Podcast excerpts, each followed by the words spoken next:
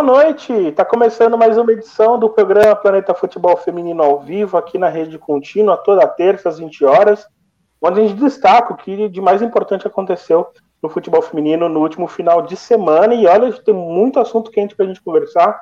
Tem clássico em São Paulo, tem clássico no Rio. Vamos falar sobre o caso que aconteceu no jogo entre Corinthians e Cruzeiro, né? A entrada da Duda na Miriam. É, parece que não foi nada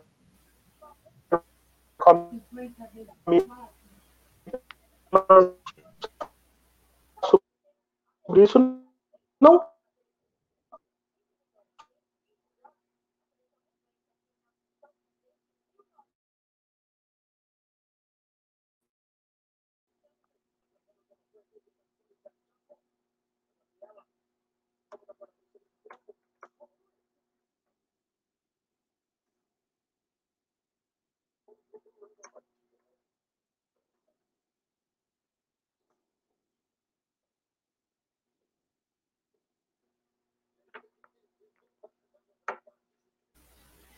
Vamos dar um minutinho aí pro, pro Rafa voltar. Acho que ele deu uma, uma oscilada na internet dele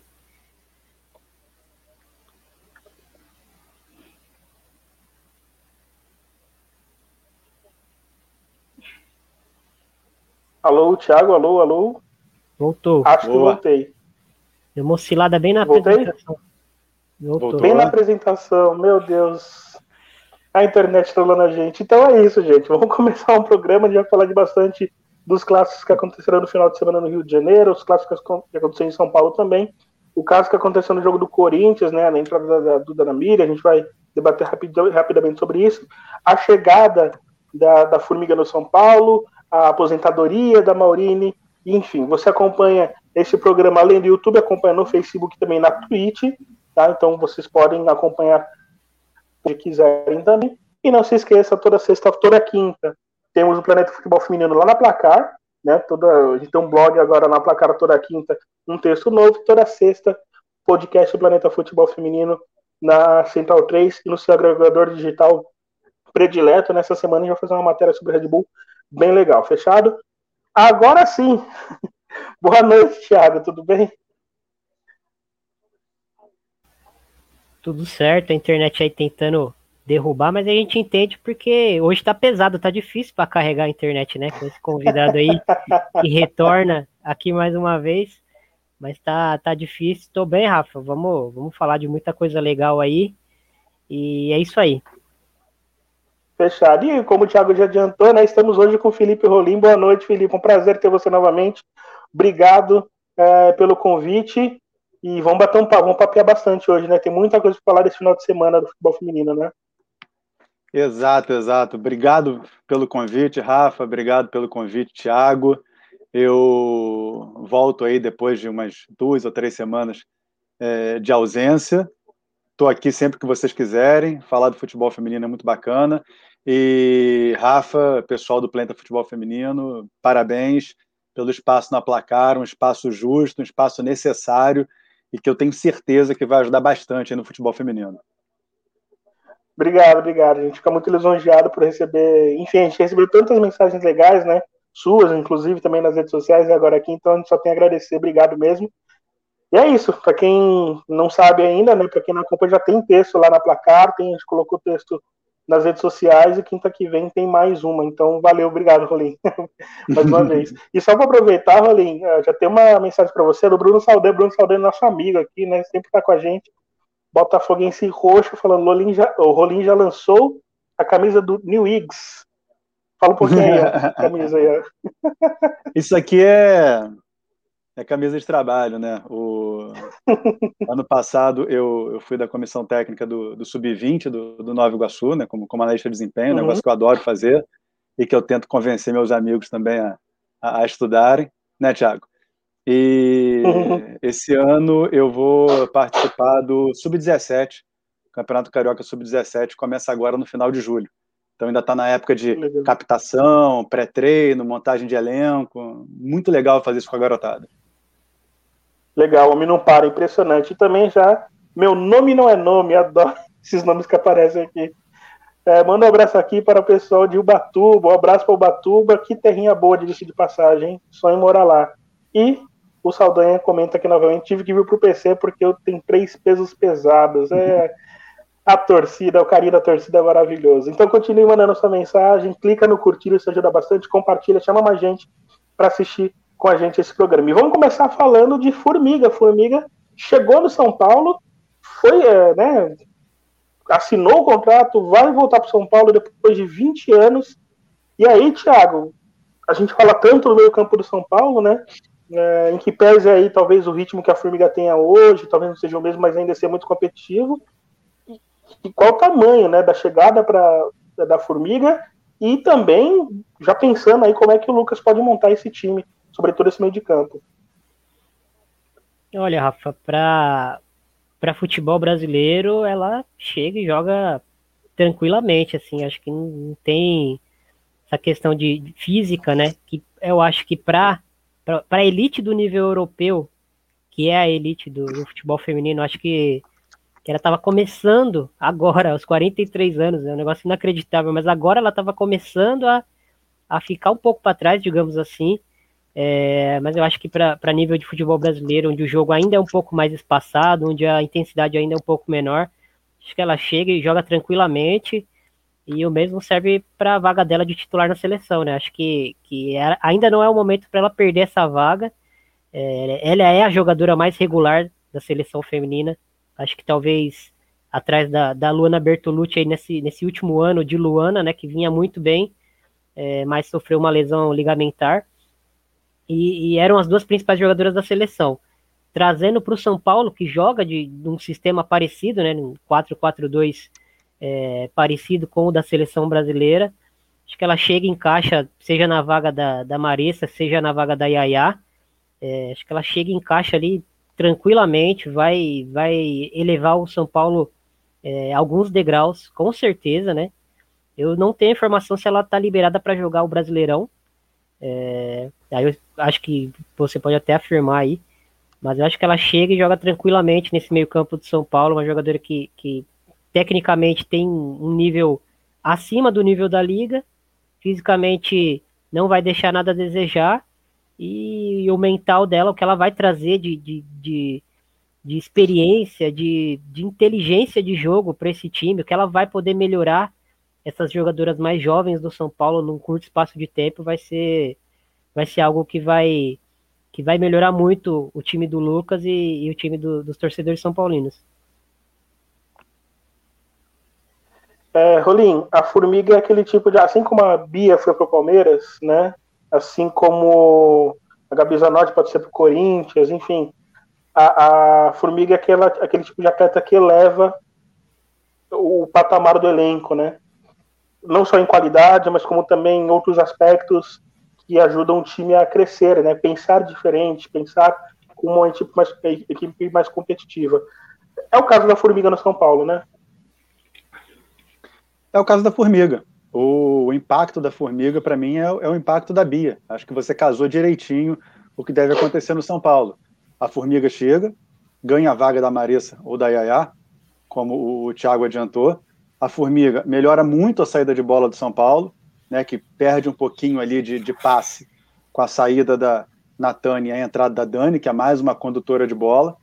Ganha cadência, né, um, um time que a gente sempre é, olha e fala: esse time entrega a bola demais, esse, esse time corre demais, embora esteja sendo bem executado dentro daquilo que o Piscinato pensa sobre esse elenco, mas agora ele ganha um pouco de cadência. Ele ganha uma recomposição defensiva muito boa que faltou, inclusive, contra o Palmeiras. Em alguns momentos a gente vai entrar no, no choque rainha. Mas eleva o nível do São Paulo. São Paulo passa a ser ali um, um dos favoritos no campeonato que não tem mais o Corinthians destacado como teve 2020 e 2019. E o Piscinato ele ganha ele ganha rodagem no meio de campo. É, você pensando numa espinha dorsal é, com Formiga, Duda, Glaucia, duas jogadoras muito leves pelas pontas, né? A, Carol de um, de um drible curto muito fácil, a Jaque de um, uma arrastada, de uma corrida muito boa também para chegar no ataque. São Paulo está brigando hoje ali entre o quinto e o oitavo, mas independente aí do mata-mata, São Paulo vai arrumar um problema para quem ficou entre primeiro e quarto e, e vai pegar o São Paulo. É, e o caso né, da formiga, como a gente falou, né, ele transcende também a questão do, do, elenco, né, de aprimorar o elenco, né.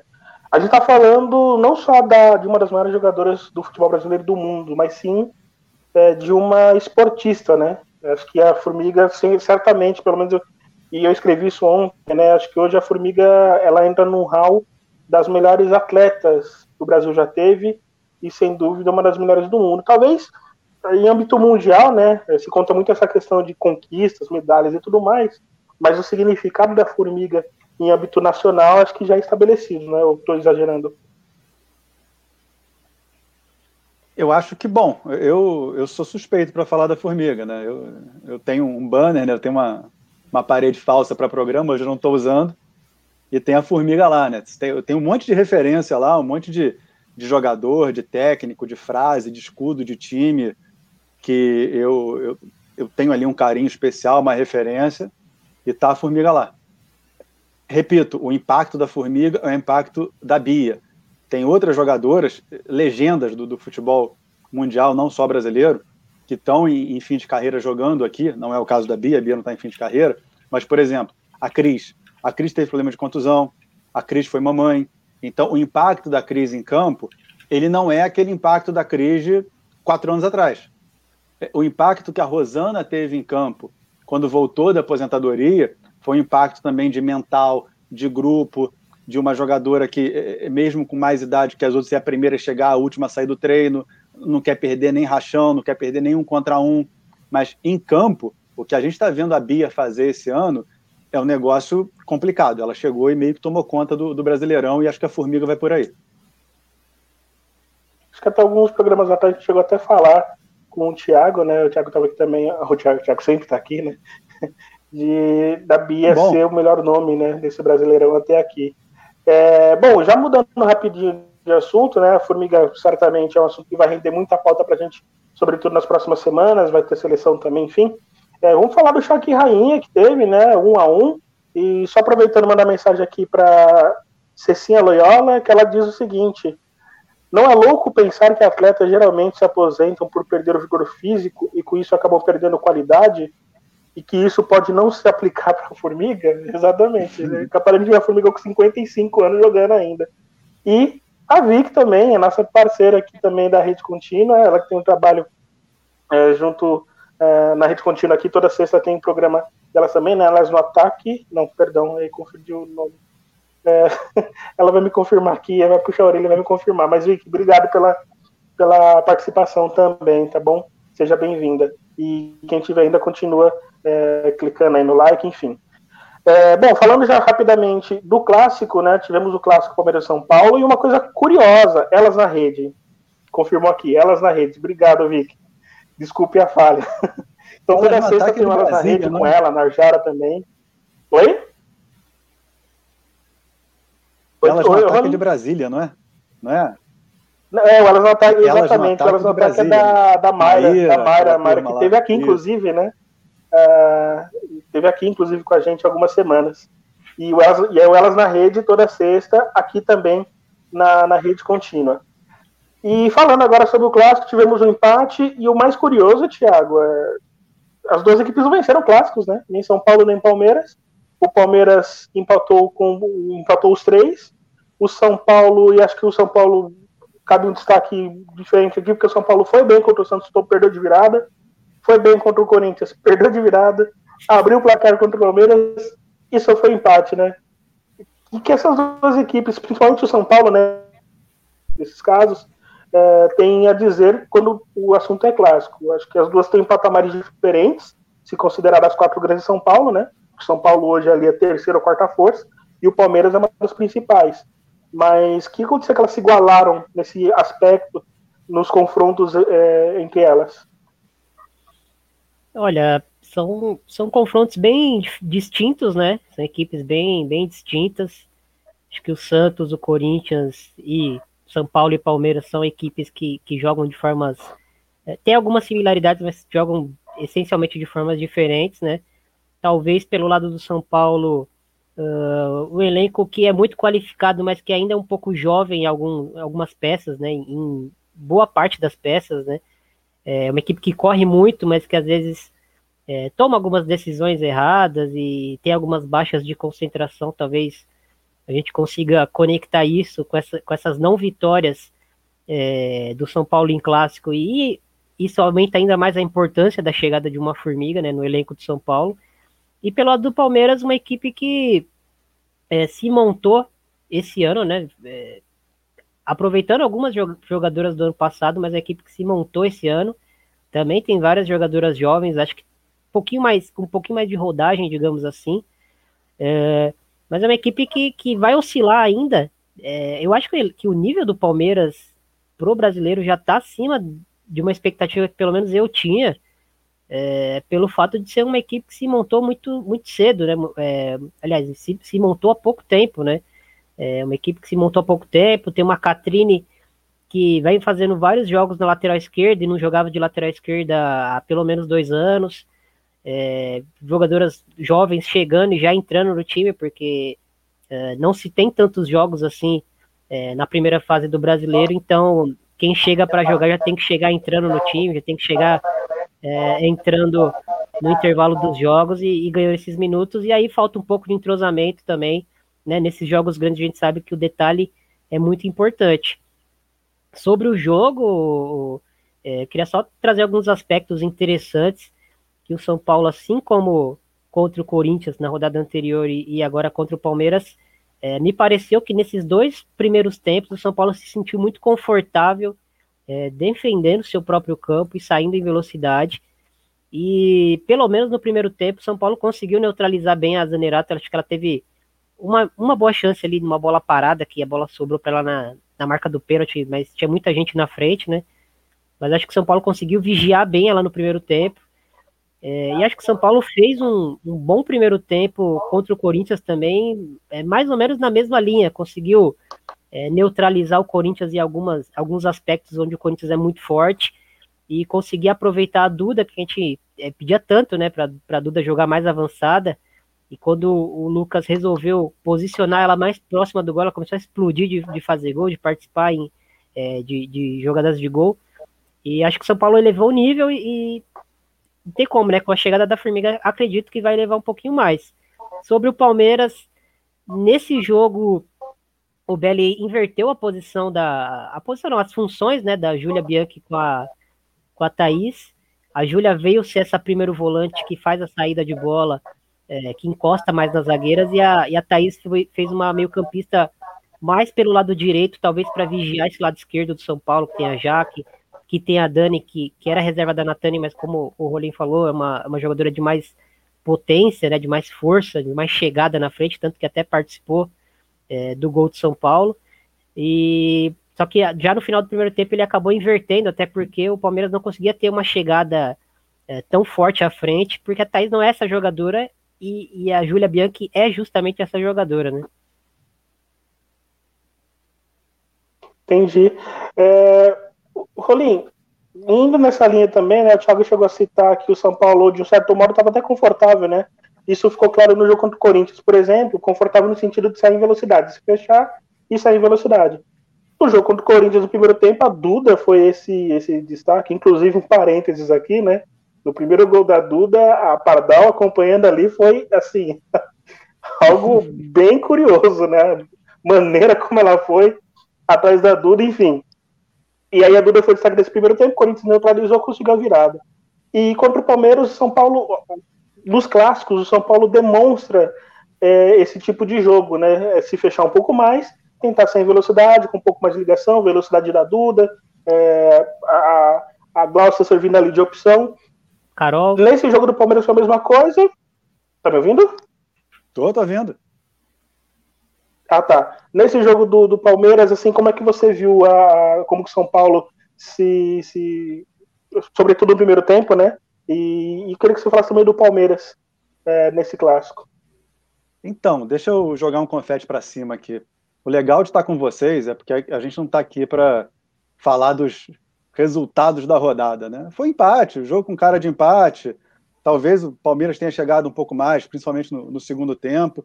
Mas é, quando a gente diz que o, o, o, jogo de futebol, que é um jogo de contagem baixa, Então o pessoal diz que ele é decidido no detalhe. Ele não é, ele é decidido em escolhas. Quando o time do Palmeiras ele troca funções e posições, existe uma escolha ali. Eu vou perder jogo físico com a Júlia Bianchi no meio da minha zaga. A Glaucia pode roubar uma bola dela. Mas eu também vou conseguir bater de frente com o jogo pelos lados é, do São Paulo, que é muito forte. O que, que eu faço? Eu coloco a Thaís pelo lado, eu coloco a Catrine centralizada, mas se alguém do lado direito do São Paulo correr, ela volta junto. E eu tenho a Júlia Bianchi, por quê? Porque eu não quero jogar pelos lados contra o São Paulo. O São Paulo faz uma dobra pelos lados, e ele sente muito bem ficar sem bola quando é atacado pelos lados. Tem boas jogadoras para marcar por ali.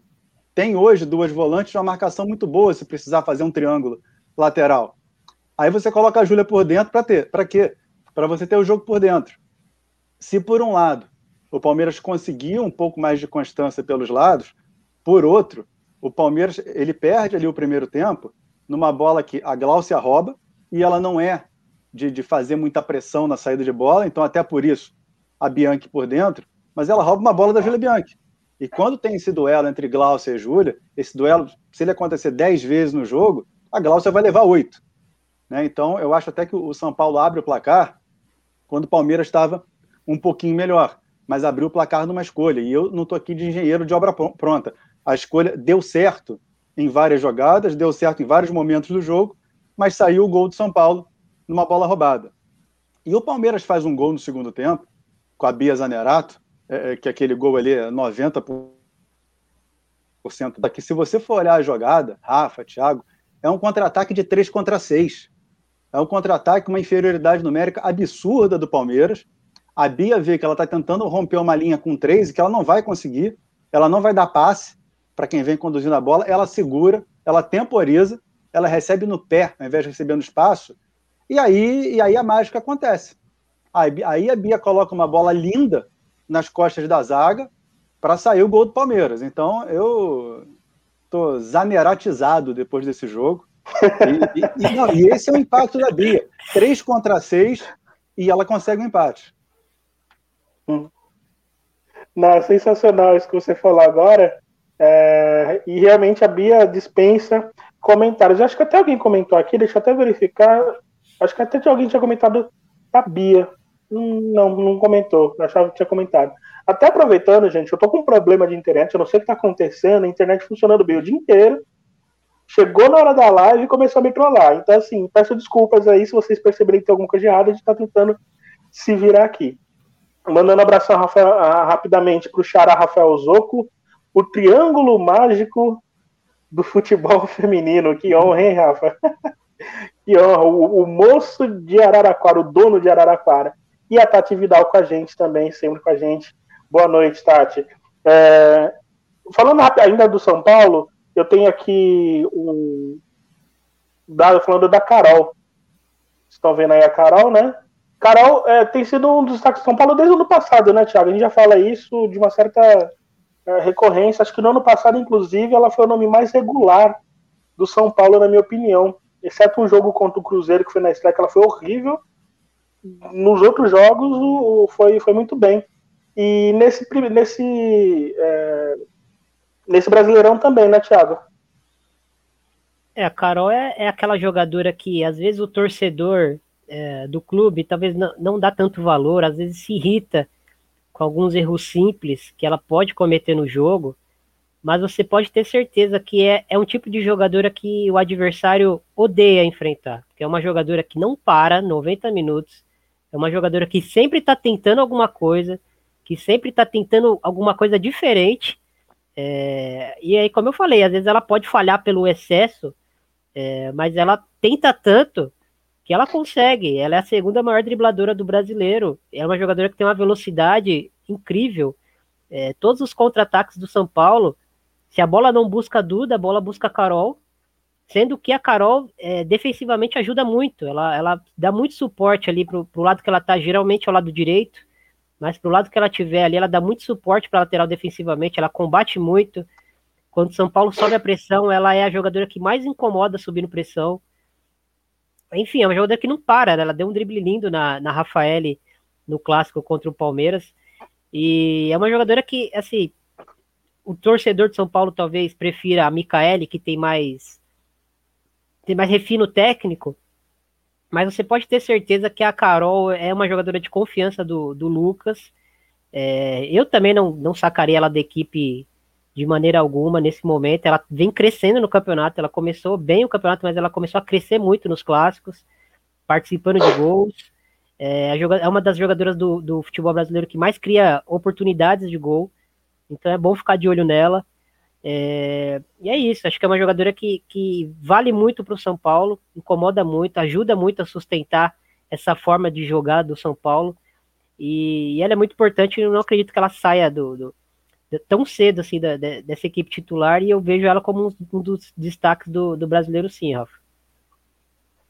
E, Rolinho, ainda nessa linha que o Thiago tá falando, né? A Carol, acho que é a única crítica que eu tenho, e assim, é uma crítica acompanhada também de, de um elogio, né? Porque assim, é, ela não é a mesma Carol do ano passado, né? Mas ela entrega muito pro São Paulo fisicamente, principalmente. Só que ela tem um problema, às vezes, que eu vejo para finalização, né? Foi assim contra o Corinthians, em um determinado momento foi assim contra o Palmeiras, contra o São José teve um lance também que ela é, falou na hora de finalizar. Mas é justamente por esse fato dela tentar tanto, né?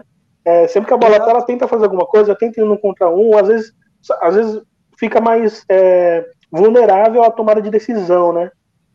É, a, Carol é uma, é uma atacante de, de beirada, né? E que ela pode ou tentar um contra um, ou tentar cruzar, né? Ou tentar achar a Glaucia, tentar achar a Duda. Você pega aí a média no Brasileirão Feminino, na 1, né? Porque na, na 2 é bem mais baixo. Você vai achar uma média aí de entre 35% e 40% de aproveitamento de cruzamentos. Né, o Thiago, que é o rei dos números, aí qualquer coisa grita se eu tiver descalibrado. É, se ela conseguir, no drible, entregar essa porcentagem, se ela tiver 40% de, de, de, de, de vitória nos duelos ali e entrar na área e chegar nas costas da zaga driblando, para quem está em casa, pô, de 10 ela acertou 4, mas são 4 que ela passou da última linha e aí ela vai para a finalização, ou ela vai pelo menos colocar ali uma zagueira ou uma goleira na dúvida, de fechar a linha de passe, fechar a linha de chute, já cria uma jogada com uma, uma expectativa de gol muito alta. É, então, eu, eu, gosto da Carol, acho até que para o jogo do São Paulo, no jogo direto, ela é uma jogadora que casa bem, mas ela vai para o risco. E quando você chega ali nos últimos 30 metros do campo, é risco. Então, acho que a, a Carol tá, tá bem com a cara do time. E aí Rolim, só para complementar então, Rolim. Vai lá, é, vai lá, Thiago. 37% do, dos cruzamentos ela vem acertando no campeonato e 73% dos dribles ela consegue passar. Melhor driblar do que cruzar. Exato. e, e, até uma até aproveitar aqui um comentário do Volta para Marcar. Antes, rapidinho, Felipe, ainda sobre o sobre a Zanerato, né? Que você está zaneratizado. A Vitória também, né? Inclusive, quero levantar a hashtag Palmeiras comprar de vez a Bia. Vale lembrar né, que a Bia tem um contrato, não é um contrato até o final do ano, e a gente lembra também que ela está emprestada, na verdade, né? Tá, né emprestada é, do, do, time chinês, e daqui a pouco começa o campeonato chinês também, né? Setembro. Libera, libera o Lucas Lima, libera o Lucas Lima e, e direciona a verba para ela, pô. Ah, se eu sou palmeirense, eu fecho agora, cara. Eu fecho agora isso. E aí, falando, voltando sobre a Carol, né, e aproveitando um comentário aqui do Volta para Marcar, dar valor à Carol, é, só vão dar valor à Carol quando ela sair do time. E é uma coisa que eu, Thiago, internamente a gente fala bastante, né? É impressionante como a Carol é uma atleta que não é tão comentada pela torcida de modo geral, né? A gente vê outras atletas que até não estão rendendo tão bem. No ano passado aconteceu muito disso, não estavam rendendo tão bem, mas tinha uma hype maior. A Carol é, assim, é a jogadora mais regular do São Paulo. Enfim, não entendo por que é isso, né? É, você concorda com isso também, Thiago? É, é, ela não tem o hype que merece? Acho que não. Acho que ela é, talvez não seja uma jogadora de, de, de topo uh, quando a gente fala de, de qualidade técnica, mas ela é uma jogadora que, em termos de desempenho, como o Rolim falou, porque o São Paulo precisa, para o contexto onde ela está inserida, ela é muito importante, é muito importante. Acho que o quarteto que, é, do São Paulo é muito importante, as duas volantes são muito importantes. Eu queria destacar é, a temporada que a dupla de zaga do São Paulo vem fazendo. É, a Gislaine foi expulsa na última partida, é verdade, mas ela vem fazendo uma temporada muito, muito, um nível muito alto, muito regular. A Lauren, a, a Thaís Regina deu uma brecha para ela, ela entrou e tomou conta da posição. E ela é muito completa, uhum. muito jovem ainda, né? Então, é, acho que o São Paulo não é só Carol, né? Mas ela faz muito, faz muito, ela é muito importante para esse contexto São Paulo. Mas São Paulo tem, tem boas jogadoras que que estão num momento assim, tô sentindo que o São Paulo está crescendo na, na, na, competição e é bom a gente ficar de olho aí. Eu tenho essa mesma impressão que você. Oi, pode falar, hum. Felipe. É, tem um amigo meu, jornalista, que também trabalha em clube, que ele diz que todo ataque, não precisa ser titular não, mas todo ataque tem que ter um enfermeiro de manicômio, já viu aquele grandão? E um ladrão de galinha. Não, e, e, é isso, porque você precisa, às vezes, de alguém muito forte no ataque para gerar espaço na força, e você uhum. precisa, às vezes, de alguém muito rápido para incomodar essa, é, é, é, essa, esse controle de altura, né? Isso que a gente começou a falar, principalmente depois do Jorge Jesus aqui no Brasil, o controle da altura da zaga. Né? Se eu não tenho ninguém que me incomode na corrida, eu vou botar minha zaga no meio de campo. Sabe? E, e, você tem a, a Carol que incomoda demais na corrida. Sim, perfeito. Rafa, Rafa, você, é... você, até citou a Pardal no, no gol da, da Duda, mas não tem como pegar ali, cara. Ali não tem como pegar. Ali era tinha 30, 40 metros para a Duda sair atrás e chegar na frente Sim. Respirando fundo e pensando onde ela ia finalizar, o que, que ela ia fazer. Tipo, Sim. ali não tem como pegar.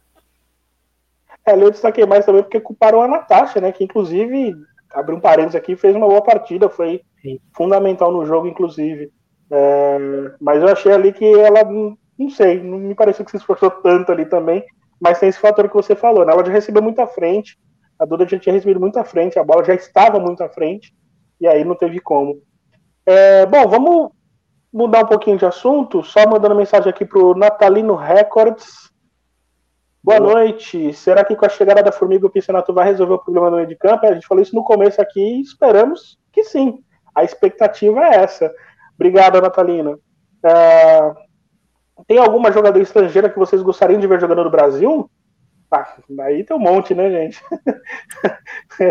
tem um monte, tem um monte. Querer, querer ver a Mandine Henry, querer ver todo mundo. É, tem alguma aí, Thiago, que você já lembra de cara? Ah, cara, queria que tenha algum parâmetro, né? Porque se é, não desse parâmetro, a gente vai viajar aqui, é, né? Tem que, tem que ser o viável, né? É, se, se tem que ser o viável, viável, que esteja no mercado. Da se soltar eu da jaula sem focinheiro, eu vou falar miedema, vou falar umas barbaridades aí.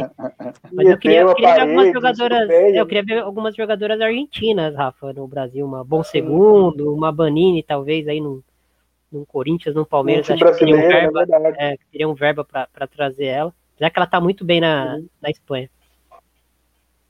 Rolim, tem alguém que acessível? Ah,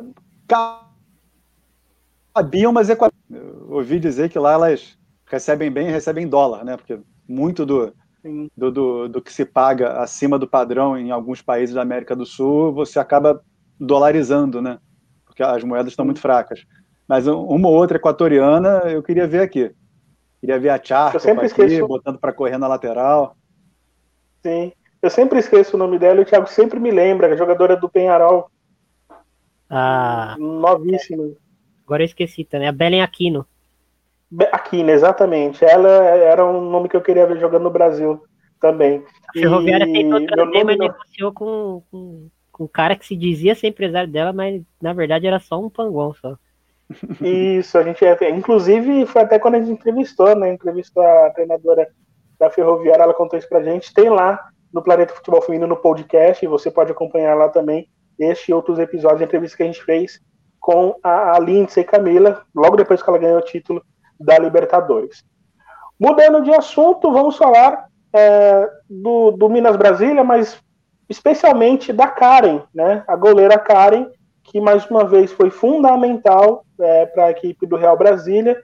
O Real Brasília venceu o Bahia, a Karen defendeu o pênalti aos 40 do segundo tempo, 39 40, né, por aí, e logo depois o Minas fez o gol que deu um, um respiro, né, em, na briga pelo Z4 e praticamente, praticamente não, definiu a, a, a queda do Bahia para a segunda divisão. E aqui a gente tem também uma imagem, um, uma imagem para esclarecer. Vamos falar da Karen.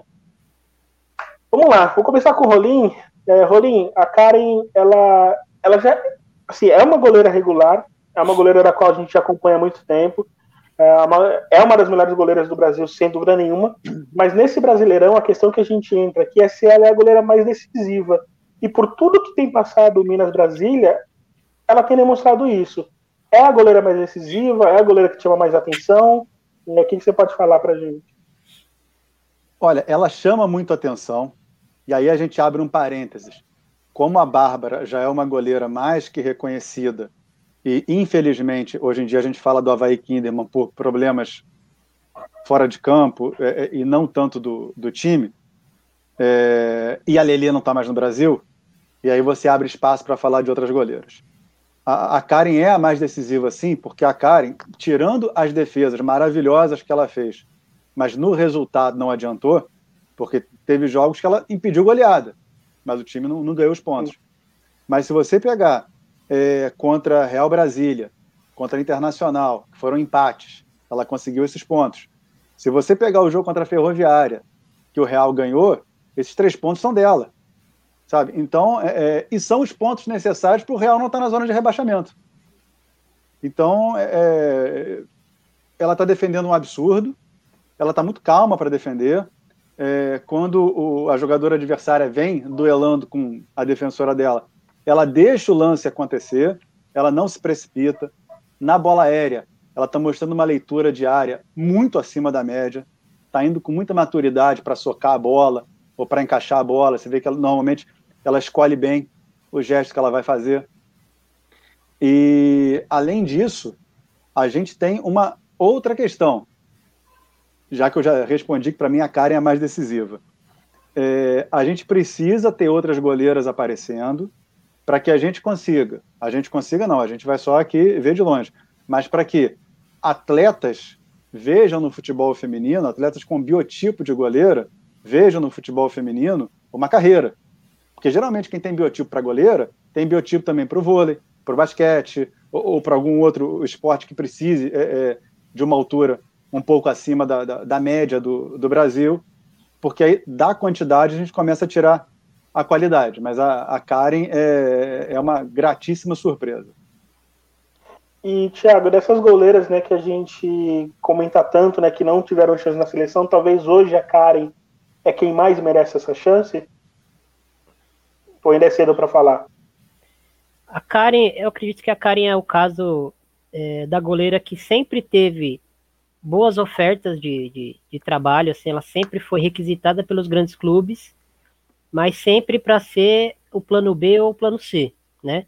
É, eu lembro de uma temporada dela no, no Osasco Aldax, onde ela foi bem pra caramba, é, mas geralmente ela é vista, né, no futebol brasileiro como essa goleira de suporte, né?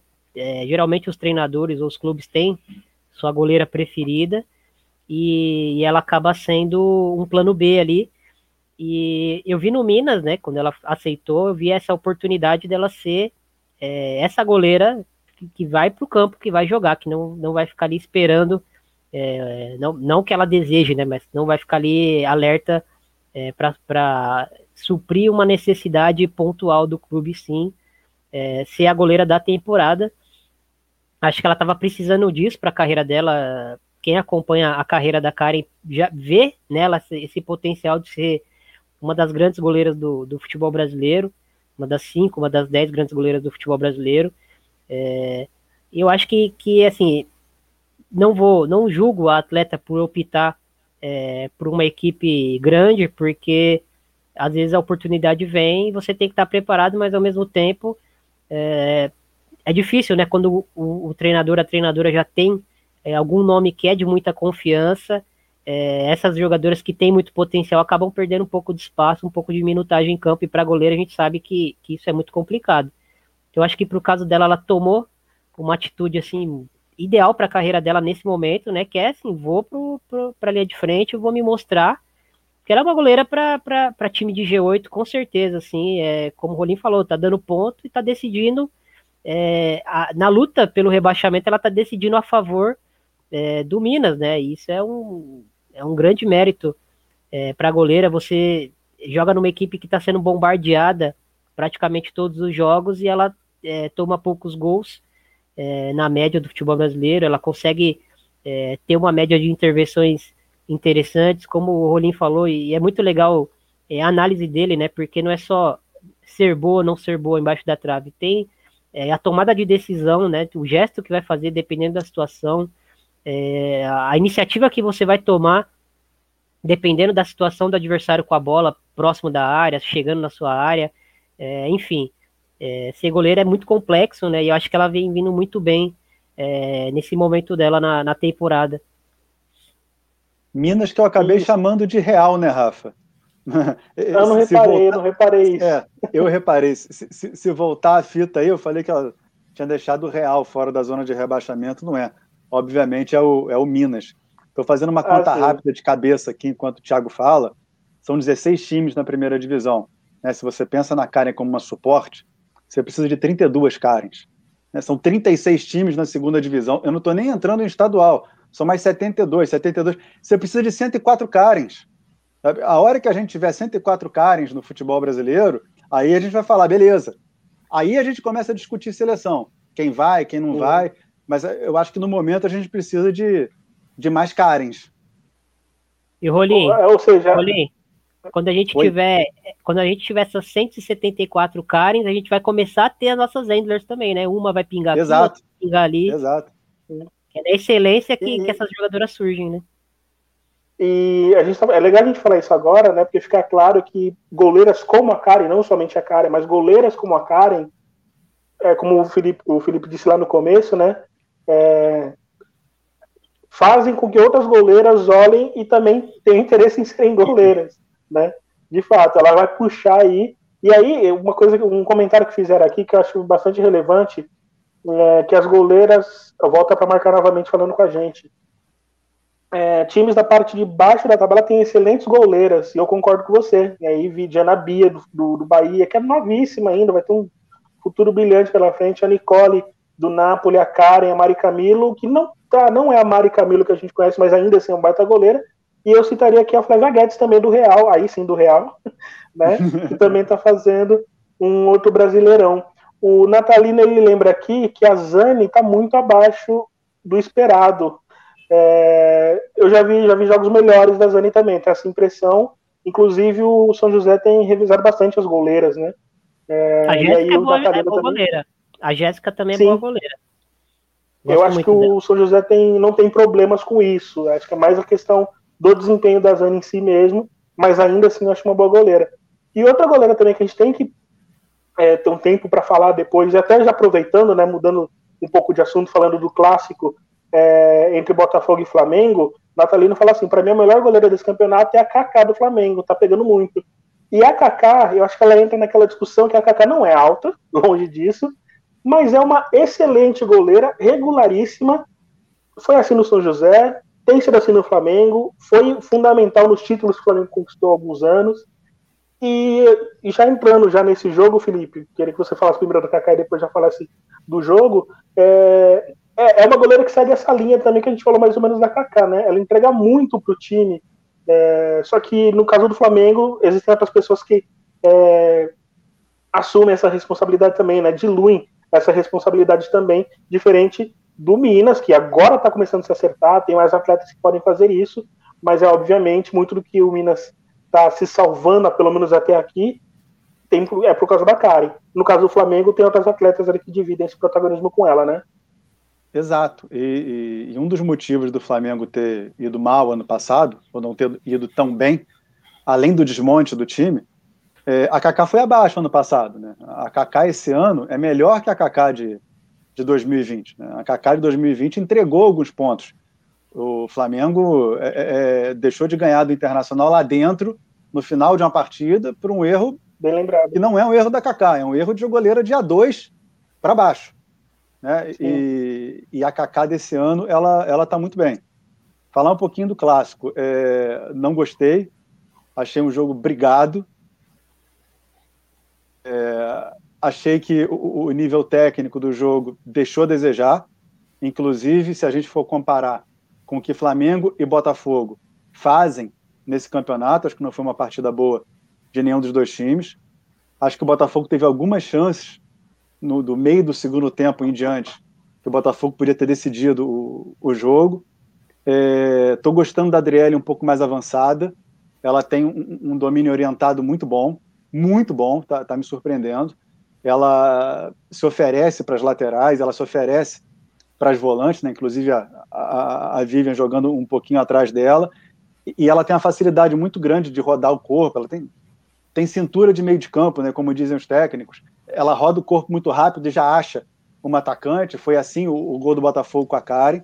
A Karen de centroavante não é invenção, a Karen de, de, de centroavante é uma necessidade, porque a, a Carol Lins ela não se firmou e, e o Glaucio achou na Karen uma jogadora grande. Mas, por exemplo, o gol que a Karen fez, eu acho até que nem, nem é um gol de uma centroavante fria, que demorou. Eu acho que é o gol de uma pessoa que nem sempre é ela que finaliza. Né? Que às vezes ela arma a jogada para as outras, mas ela está tendo que finalizar mais no Botafogo. É... Gosto da estrutura do Flamengo, gosto da estrutura do Celso, do Celso Silva, não é porque ele é meu amigo, foi meu professor, mas gosto do jeito que o Flamengo se dispõe em campo é... e acho que se eu sou o técnico eu tiro a Darlene no, no intervalo. E ela no segundo tempo ela fez uma graça dentro da área igual do primeiro tempo. Ela não pode entrar de frente para Rubi ou de qualquer outra goleira fazendo embaixada. Aquela bola ela tem que enfiar dentro do gol. No segundo tempo, ela recebeu outra bola na pequena área e ficou de graça também petequeando e não conseguiu finalizar. É... Chegou, entrou no meio de campo, titular, jogadora de uma técnica que pode jogar o time para cima, mas tem que ser mais objetiva. É... Eu acho que o, o Botafogo mostrou a, a, algumas jogadoras longe ali das suas posições que a gente está mais acostumado, mas que estão dando certo dentro do contexto do Botafogo e, e mostrou um Flamengo bem arrumado dentro de campo, mas com algumas jogadoras que não estão dando certo, mesmo jogando nas suas posições. E, Thiago, olhando para a tabela, né, um... esse jogo foi um pouco mais prejudicial para o Flamengo, porque se afastou muito do G8, né? Cinco pontos agora com dois jogos, então ficou mais difícil para o Flamengo. Para o Botafogo deu um pouco mais de respiro, porque está fora da zona de rebaixamento. E isso é, na parte de baixo dos times que ganham muito, assim, ganham pouquíssimos pontos, um pontinho pode fazer a diferença. Então, assim, dá para dizer que esse clássico, esse empate, foi menos pior para o Botafogo? Não dá para falar que foi melhor, né? Mas menos pior dá para dizer, considerando a tabela? Acho que, que é arriscado para o Botafogo, não, não vejo como um bom resultado. É, o Botafogo é uma equipe que, que não vem fazendo jogos ruins, né? É, só que ela vem oscilando muito na temporada, né? É, é uma equipe que, por exemplo, nesse jogo deu uma cochilada, né? Na, no pênalti lá na, na Darlene. É, a Camila foi com toda a vontade que, que, que, um clássico pede, né? No lance, mas tinha uma jogadora de frente pro, pro lance do Botafogo que estava ali pronta para afastar a bola. Ela meio que roubou a bola dessa jogadora para depois ela fazer o movimento, ela estava de costas, não viu a jogadora do Flamengo vindo em velocidade e acabou chutando a jogadora do Flamengo quando foi chutar a bola. Então, assim, acho que não falta vontade pro, pro Botafogo. É, falta um pouco de, de, de, frieza, talvez, né, em alguns momentos, é, de tomar uma decisão é, mais correta. É, e, e, nessa brincadeira, o Botafogo vem perdendo alguns pontos aí no campeonato. É, lógico, tem alguns jogos onde o Botafogo acaba não entrando tão bem, mas no geral, assim, o Botafogo não, não vem fazendo jogos ruins, né? Vem, vem às vezes até saindo na frente do placar e depois cedendo é, esses gols de empate. Eu acho que não é uma equipe que. É, é uma equipe que joga de, de várias maneiras diferentes. Eu já vi o, o Glaucio é, jogando no, no 4-2-3-1 como jogou nessa última partida. A novidade foi a Adriele mais avançada e a, e a Vivian, que a faz tudo ali do meio campo, vindo mais de trás. E pela leitura que o, que o Rolim tem, faz até muito sentido, porque a Vivian tem mais tem mais perna para preencher as duas áreas, né? Para é, se locomover de uma área para outra. É, acho que o, quando o, o, o, o Botafogo ele, ele tem um, meio que um, um cobertor curto ali, porque quando o Glaucio é, resolve jogar numa linha de quatro defensiva, ele sofre muito com o ataque dos adversários pelos lados do campo, e quando ele faz uma linha de cinco, como ele já fez alguns jogos, ele cede o centro do campo é, para o adversário, então é, ele tem meio que escolher onde eu vou ser menos é, machucado, mas a certeza é que ele vai acabar sendo machucado, até porque é, com a lesão da Chayane, por exemplo, pelo lado esquerdo, que já não é uma grande defensora, né? Mas com a lesão dela, o time ficou muito exposto uhum. ali pelo lado esquerdo. A Emily vem fazendo, quando entra, né? Vem fazendo um papel ali de, de, de pôr muita velocidade por aquele lado. Mas ela é uma jogadora muito mais ofensiva, né? Ela não tem esse cacoete defensivo, esse um contra um defensivo, então ela acaba é, sofrendo muito. As coberturas não são tão rápidas, até porque o time do Botafogo tem muitas jogadoras é, mais de bola no pé, mais posicionais, né? A gente valoriza muito a Vivian por, por ser essa jogadora que, que preenche mais os espaços, mas a Adriele é uma jogadora de receber bola no pé, a PP, né, é a Valdir é uma jogadora de receber bola no pé, a Ana Cris, que é reserva, é, é uma jogadora de receber bola no pé, então todas as primeiros volantes da equipe são essas jogadoras de, de é, marcar posicionadas, né? não são jogadoras de, de fazer uma perseguição muito longa ou de preencher um espaço que, que é, são os espaços que o Botafogo acaba cedendo nos jogos, e não tem essas jogadoras que preencham esse espaço é, rapidamente para não sofrer tanto lá atrás. Né? Bom, passado a régua no, no clássico, é, vamos aproveitar esse finalzinho de programa para a gente falar do Bahia. O Bahia que já está rebaixado, perdeu para o Minas. É, Felipe, quando eu vi né, as equipes que subiram para um, eu vi ali Napoli, Botafogo, Real e Bahia. Eu, o time que eu criei mais expectativa foi o Bahia. É, não pelo que tinha apresentado, que pelo que tinha apresentado, acho que o Napoli tinha até um pouco mais, foi campeão e tudo mais, enfim. Mas pelo trabalho que o Bahia já demonstrava fazer, pelo interesse com o futebol feminino, por algumas peças, enfim, eu cheguei a pensar, cheguei a me iludir imaginando que o Bahia seria talvez a, a, equipe com mais potencial de continuar na 1. Não foi assim. Foi a primeira a ser rebaixada. Uma pena, né? Sem ganhar nenhum jogo, né, Rafa, né, Thiago? É, eu, eu tô contigo, né? Talvez até um, um, um, amor assim mais platônico pelo Bahia. Não digo nem pelo que ele apresentou em campo. Eu vi alguns jogos do Bahia no passado na A2 e tinha algumas boas jogadoras, mas jogadores que você via nitidamente que iam ser capturadas por times maiores, caso da Gadu, por exemplo. Mas o Bahia é um contraponto ao Vitória, que trata muito mal o futebol feminino, é um time do Nordeste, e o Nordeste não tem mais o São Francisco do Conde, que é um time hiper tradicional na, na A1, é, não tem mais o Vitória das Tabocas, que representava Pernambuco. Então, é, eu até é, é entro na torcida do, do, Bahia por tudo que ele representa. Né? O, o, Clube Bahia, como um todo, ele faz uma campanha de direitos humanos, de direitos de minorias, que, que é sensacional e que vira resistência, infelizmente, no país que a gente está vivendo. Se tem um clube então, do povo hoje, esse clube do povo é o Bahia. Né? Exato. Né? Eu não sei se é do povo, mas talvez o, o, clube do povo que a gente quer que exista, né? quer que seja maioria no, no, no Brasil. Mas é, eu, eu olhava mais assim com cara de A1 o Napoli, né, que também está ali mal das pernas, e o Real. Eu vi o, o, o jogo da final do, do Candangão ano passado e, e, gostei muito da, da disposição dentro de campo do Real contra o, contra o Minas, que a gente já conhecia, então dava para fazer um nivelamento.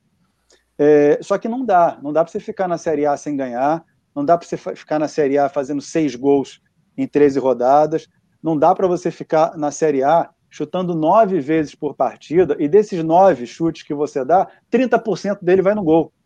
Não dá, não adianta, sabe? A não ser que você tenha alguém ali com um, um, uma taxa um de conversão de enorme. fora do comum. Né? Um, é, uma Verena de cada 10 chutes ela vai acertar oito, e não é isso que a gente está tá vendo. A Verena de 2019 ficou em 2019, não sei para onde que ela foi. É, é um time que tem 70% de aproveitamento de passe, que não é horroroso, mas não é nível de A1, você tem que estar pelo menos ali de 80 para cima, e, e não faz gol de contra-ataque, sabe? É um time que não acerta muito passe, que não consegue duelar na, na posse, está sempre ali abaixo na posse, não tem um contra-ataque que cause dano, é, é, o destino é, é voltar para A2, infelizmente. Uma pena mesmo. E, Thiago, o Bahia, né, e é por tudo que o Rolim já falou, é, além de tudo, seus principais nomes, além de ter perdido já o, o principal nome, Garagadu, os principais nomes que ficaram também não renderam, né? E aí a gente tem esse resultado de um time que não ganhou, e para um campeonato que tem 15 rodadas, né? Obviamente tem a fase final, mas um campeonato tem, que você joga 15 rodadas e não consegue uma vitória, não consegue esses predicados que o Felipe falou, aí não tem como ficar. Já tá difícil pro Cruzeiro, pro Minas, imagine que dirá pro Bahia, né? É, acho que, que a leitura do Rolim foi, foi bem feliz. É, minha leitura sobre o Bahia é que faltou uma identidade de, de, de como atacar, né? É, geralmente uma equipe que sobe de divisão é, sobe e aposta no contra-ataque, não porque é a melhor forma, mas é porque é a forma mais viável, geralmente, porque um elenco que não é não tem tanto investimento, né? O mais viável é, é defender a sua área e tentar contra-atacar contra em velocidade, que é o tipo de jogadora é, que o Brasil mais forma, né? Jogadoras de velocidade, de, de lado de drible, né? Às vezes nem tanto, não, não, que não tenham tanto engajamento é, tático, né, digamos assim, não tenham tanta inteligência tática, até por pelo, pela questão do amadorismo no, no futebol feminino, que ainda é, é, é, muito grande, é muito profundo, né? Mas jogadores que conseguem atacar espaço e, e em velocidade incomodar. É, eu sinto que o Bahia é, apostou por muito tempo na, na Daiane Moretti, a gente sabe que é uma jogadora histórica aí do futebol brasileiro, é, mas eu percebia que no, nos, nos, jogos do Bahia, no, no começo da, é, do brasileiro, a bola não chegava nela, né? Ela ficava até muito irritada dentro de campo, tentando orientar é, as companheiras e a bola não chegava nela. Então, é, acho que se, se, a, se a ideia era executar um ataque mais posicional, preencher mais o campo adversário e ter a posse da bola, é, a equipe não conseguiu fazer esse jogo. Talvez tenha mudado a chavinha ali do quando a água começou a, a realmente bater é, virou a chavinha, começou a apostar na, na, na Verena, começou a, a, apostar mais em jogadoras de mais velocidade, mais leves também, é, mas também não conseguiu encaixar esse jogo. É, são só 15 rodadas, né? Então é, é difícil você é, iniciar o campeonato não não largar bem, depois encaixar ele esse, essa equipe rapidamente. É, é uma equipe que, como o Rolim falou, fez poucos gols, tomou defensivamente tomou um gol a mais que o Grêmio, está ali no, no, no, G4 nesse momento, né? O Grêmio tomou 19 gols e o Bahia tomou 20 gols. É uma equipe que competiu. Eu, vi, eu senti o Bahia competindo dentro dos jogos. Uh, não tem nenhuma derrota com mais de dois gols, por exemplo, no, nesse campeonato, né? Ou perdeu de um, ou perdeu de dois, ou empatou. Então o Bahia fez jogos, é, pelo aspecto competitivo, fez bons jogos, mas faltou concretizar, né? Faltou é, ter um punch ofensivo, definir como a gente vai atacar, como a gente vai machucar nosso adversário e pelo menos ter um plano um plano A bom, né? Não, não conseguiu executar ofensivamente nada no Brasileirão e acabou pagando com, com esse rebaixamento aí, é, ainda faltando duas rodadas, uma equipe que é, subiu de divisão, perdeu é, jogadoras importantes, não conseguiu, pelo menos na minha opinião, repor a altura é, com as características das jogadoras que perdeu, né? Perdeu a Dan, perdeu a Anne e perdeu a Gadu, principalmente, não conseguiu repor é, jogadoras com as, com as, características delas, né? Acho que a, que a Moretti, a gente nem debate é, historicamente, ela é uma jogadora gigante, mas a Gadu é uma jogadora muito mais volanto, é, vola, volantori, vola, ah, não vou falar a palavra. Uma jogadora que tenta muito mais, né, que que voluntariosa. Trabalha... Isso, rapaz, deu, deu, um, deu um branco aqui. Ela é muito mais é, voluntariosa e, e a Gadu, ela, sem bola, ela trabalha mais. Ela pode não ser um primor técnico, né? Mas ela trabalha muito mais e talvez seja o que, o que a equipe precisaria, né? Subindo de divisão. A Anne, que é uma zagueira veloz, que, que tem um bom um duelo 1x1 defensivo, talvez não seja é, uma zagueira pronta ainda para uma A1, como não, não vem sendo utilizada na Ferroviária, mas para um time que, que brigaria por rebaixamento seria uma, uma, uma zagueira bem útil, né? Para mim foi a melhor defensora da, da A2 na, no ano passado. Seria muito útil, então é difícil repor jogadoras é, desse calibre quando você perde e jogadores que estão né, na forma da equipe jogar e você traz é, outras peças que, que talvez não, não encaixaram tão bem.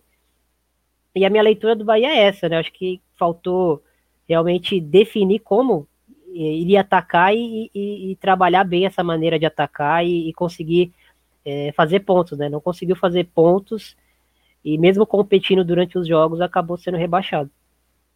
Então, um destaque que você falou interessante, né? O Bahia competiu, né? Não foi aquele time que perdeu de 12, como aconteceram com outros times que né, tomaram o mesmo rumo que o Bahia, tipo, serem as primeiras equipes a caírem para segunda divisão. Para encerrar o programa de hoje, vamos para o próximo assunto. A gente vai falar da Maurínia. A Maurínia que anunciou hoje aos 35 anos que encerra a sua carreira, e para isso eu trouxe o de primeira de hoje, ou sem pulo. A gente vai arrumar um nome para esse quadro ainda. Espero. Porque eu não vou ficar usando o nome do, do, do que o Thiago criou o trabalho dele também, né? É mancada. Mas enfim. São seis episódios de royalties já acumulados aí. É, de acumular. Então eu, não, eu não vou ter dinheiro para pagar tudo isso, por isso que eu tenho que mudar logo. então é isso. Então vamos começar, vamos começar com o Thiago. E Felipe, vocês só falam é, a manchete, a primeira frase, né, e depois a gente debate um pouquinho para finalizar o programa. A carreira da Maurine foi. Thiago, começa. Peguei de surpresa vocês. Assim é. que eu é. gosto. Acho que foi surpreendente. Acho que ela foi uma jogadora que, que pela posição, ela não jogou só de lateral na carreira, né? Jogou mais avançada Sim. também. Mas acho que, que a... enfim, foi surpreendente. Depois a gente complementa, né? Olim. A carreira da Maurine, para mim, ela foi regular em alto nível, mesmo ela passando por várias posições e funções. Então vou começar com o Rolim. E aí, Rolim, a gente pega ali a cronologia né, da história da Maurine, ali no final da década de 2000, no momento que ela jogou fora do, do Brasil, desempenhou um excelente futebol quando ela vai para o Santos, e aí ela joga o que joga também, enfim.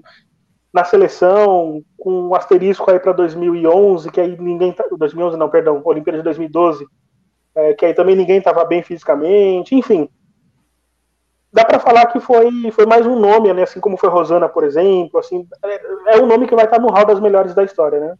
Ou das mais Sim. importantes, enfim. Sim, é, é um nome que é...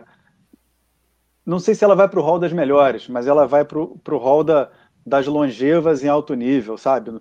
Num hall ali que está também uma, uma Grazi, que está até hoje aí no, no Corinthians, é, uma Bárbara que vai ficar ainda atuando por um, por um bom tempo e por mais que a gente ache que a Bárbara tem que ser melhor aqui ou ali, é uma goleira de alto nível. Então, eu acho que ela tem ali uma, uma importância muito grande. E, e foi legal ela encontrar a Emily, já quase no, no fim da carreira dela, porque ela é muito importante para aquele Santos. Aquele Santos que perdeu ali o compasso no final do campeonato, acabou caindo para a Ferroviária, já praticamente sem a Emily. Mas a Maurine foi muito importante para construir aquele time que era maravilhoso de, de ver jogar, um time que construía de trás, muito por ter a Maurine como lateral, ajudando nessa construção, liberando a outra lateral, liberando o meio de campo também para assumir é, é, posições mais altas dentro do campo e abrindo espaço para a defesa.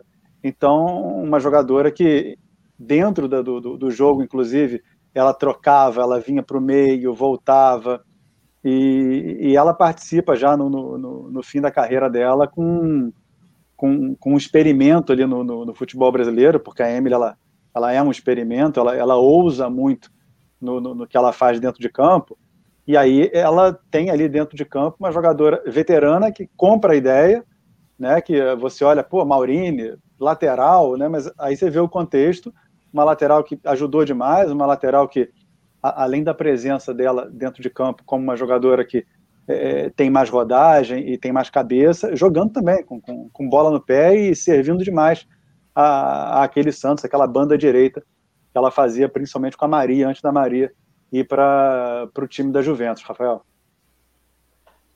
Legal, é, eu concordo com você também na, naquele Santos, inclusive que tinha a Glaucia já também, né? A pessoa chora, enfim, realmente era um time no qual, por aquele sistema, ela realmente era é, também um dos destaques. Mas eu lembro muito do Santos de 2012, salvo engano, Thiago, 2012 que ela atuava também, né?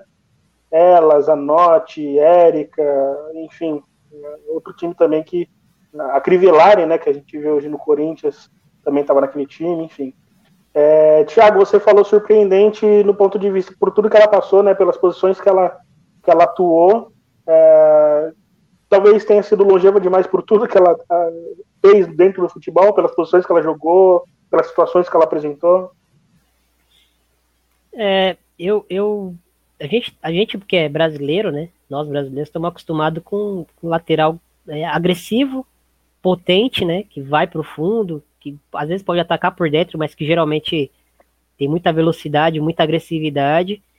É, e ela é, talvez tenha sido uma jogadora é, não tenha tanta agressividade na chegada, né? Tanta força, tanta potência, mas uma técnica assim assustadora, né? Uma facilidade de bater na bola, de colocar a bola onde ela quer, é, fazendo muitos gols olímpicos, né? E aí você fala, ah, bateu, fez um gol olímpico, foi sem querer. Quando a pessoa faz quatro, cinco na carreira, quatro, praticamente um por ano. É, faz, desculpa, desculpa, até te interromper, aquele gol que ela fez na, no Pan-Americano, eu lembro até hoje, tem muita gente que fica fazendo piada com aquele gol por causa do vento, aquele jogo chama muito vento, e o vento teria ajudado.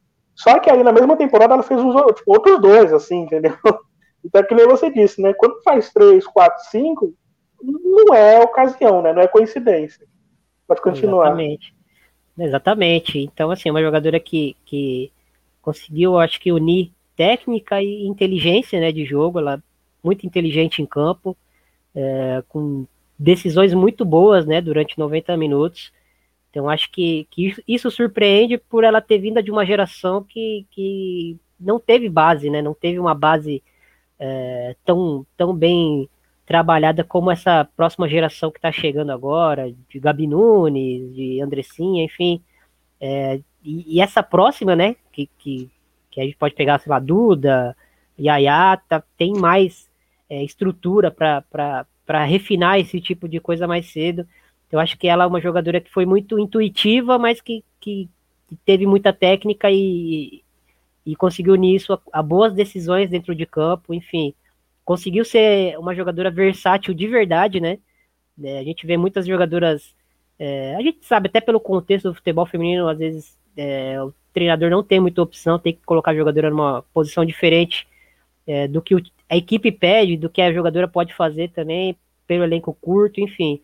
Mas acho que a Maurínia é uma jogadora que, como o Rolim falou, todas as posições que ela foi colocada, ela conseguiu entregar bastante e sempre foi muito produtiva para as equipes dela. É, eu acho que é mais versátil que a Maurínia e só a Érica. né, nessa geração de seleção, a Érica que já jogou em todas, só não joga de goleiro, pelo menos não que eu saiba. Né? daqui a pouco aparece ela falando, não, Rafa, eu joguei sim naquele jogo, não sei, né? Mas enfim. É, o Marcelo Soares ele mandou aqui, já para o final do programa, ele mandou aqui falando assim: quando é que vocês vão falar de seleção novamente? Semana que vem. Semana que vem vai falar de seleção novamente, vai ter data FIFA, obviamente, vai, vão ter os dois jogos do Brasil contra Canadá e Rússia, perdão, contra a Rússia e Canadá, né? É, Rússia na sexta e Canadá na segunda, e na terça a gente vai repercutir bastante, não só a seleção brasileira, mas como algumas outras seleções também que vão entrar nessa data FIFA. Tem Holanda, tem França e Alemanha na quinta-feira, jogaço, tem é, é, Noruega e Dinamarca, enfim, tem muito jogo interessante para a gente ver e debater aqui na semana que vem. Eu já vou pedir para o Rolim é, dar aqui o seu destaque final, Rolim, agradecer mais uma vez pelo convite.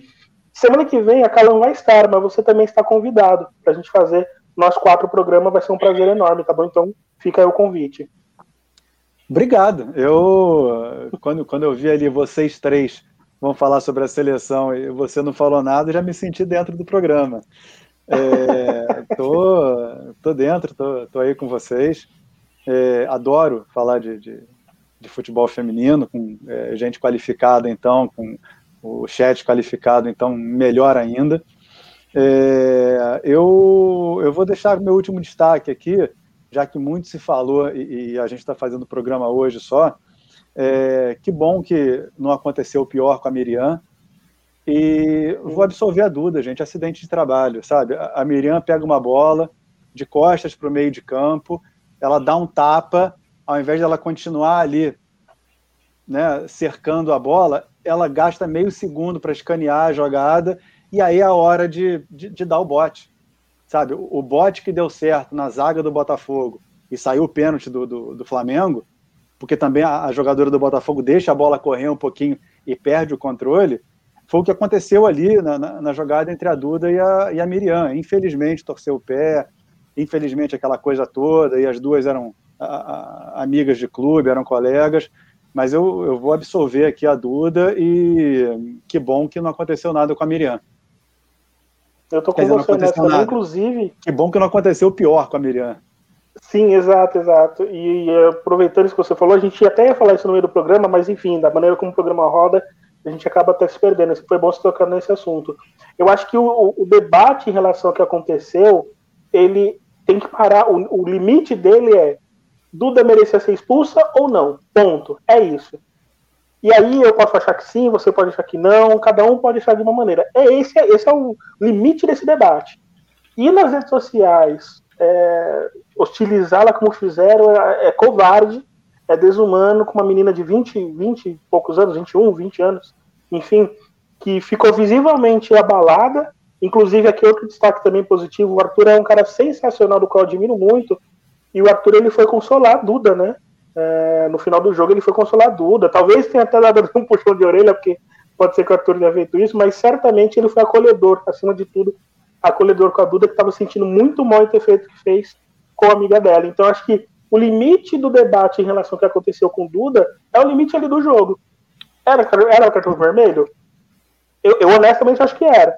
Mas até aí, eu tô com o Felipe. Eu, eu não condeno a Duda, não. Aconteceu. É um lance acidente de trabalho, pode ter acontecido. Então, é, foi bom o, o Ronin ter tocado nesse assunto, até para a gente poder deixar claro também o posicionamento e criticar veementemente a maneira como as redes sociais é, lidaram com uma menina de 20 anos, né? Enfim, é, Tiago, obrigado mais uma vez. É, 100% de aproveitamento, semana que vem está de volta. Seu destaque final. Eu tô, tô bem alinhado com o que vocês dois colocaram, acho que não vou acrescentar nada mais sobre essa situação aí. É, vou puxar a sardinha aqui pro, pro lado do, do projeto de primeira, né? É aproveitar Sim. que perguntaram aí na, na, no chat quando a gente vai falar de seleção brasileira. Bom, tem um, um podcast do De Primeira. É, recentemente a gente analisou né, as jogadoras convocadas e testadas pela PIA, né?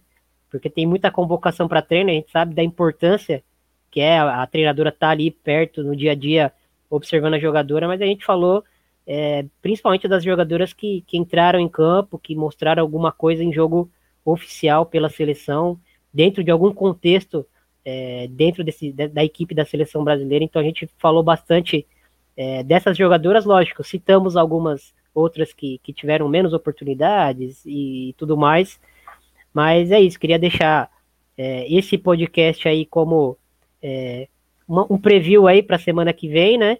Então, quem quiser encontrar a gente, vai lá no, no seu agregador de preferência aí, Spotify, Google Podcasts, é, e coloca lá de primeira futebol feminino. É o episódio 96, é o penúltimo episódio, então a gente fala bastante de seleção brasileira. Só colar lá. E Posso agradecer. Fazer um de festa aqui? Hã? Posso fazer um jabá também? Pode, claro, fica à vontade. Tá. É, galera que estiver aí no chat, que conhecer alguém que está tá morando fora do Brasil ou está aí, felizmente, num país mais vacinado que o nosso, é, o, o, perfil oficial da, da Copa do Brasil no Facebook vai passar três jogos da Copa do Brasil na quarta, três jogos da Copa do Brasil na quinta. É, na quarta eu faço a volta de Vasco e Boa Vista e na quinta eu comento Fortaleza e Ceará. Né? Só dá para ver quem está fora do Brasil. Aqui no Brasil, os direitos são da Globo e Sport TV. E quem usa o aplicativo Quai, eu estou fazendo conteúdo para o Quai dentro do perfil Quai em Campo sobre a Copa América.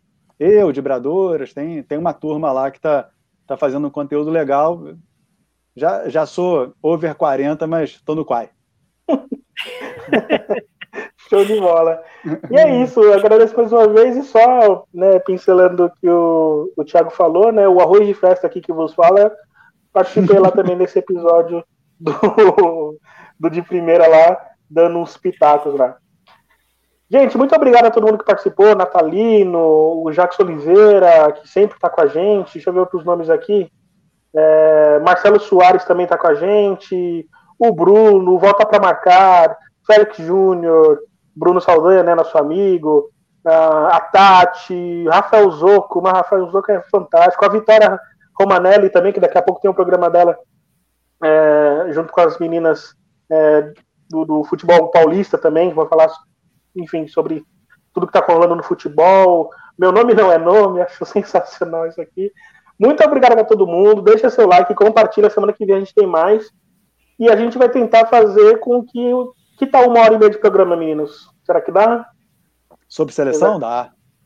Da, da área, tranquilo. e não só sobre seleção, a gente vai tentar falar de outras seleções também, mas óbvio, o destaque maior para a seleção. A Mara Nunes aparecendo aqui. Beijão, Mara. Beijão enorme para você. Parabéns pelo trabalho que você e o Diego têm feito nas transmissões pela Eleven Sports. É, assim, eu tenho acompanhado quase todos os jogos, sempre que eu sei que vocês estão transmitindo. Então, parabéns. Obrigado pela parceria. E é isso, gente. Então vamos lá. Hoje, toda terça, Planeta Futebol Feminino ao vivo aqui na Rede Contínua. Toda quinta, Planeta Futebol Feminino na Placar, no blog da Placar, texto lá toda quinta. E toda sexta, podcast do Planeta Futebol Feminino, essa semana com uma matéria bem legal sobre o Red Bull, que está classificado para a próxima fase da 2 e está sendo um dos favoritos né, a conquistar a vaga para a Elite. Então, sexta-feira na Central 3 e no seu agregador digital predileto. Semana que vem a gente volta. Um beijo para todo mundo. Boa noite, se cuidem e tomem vacina. Até mais, valeu!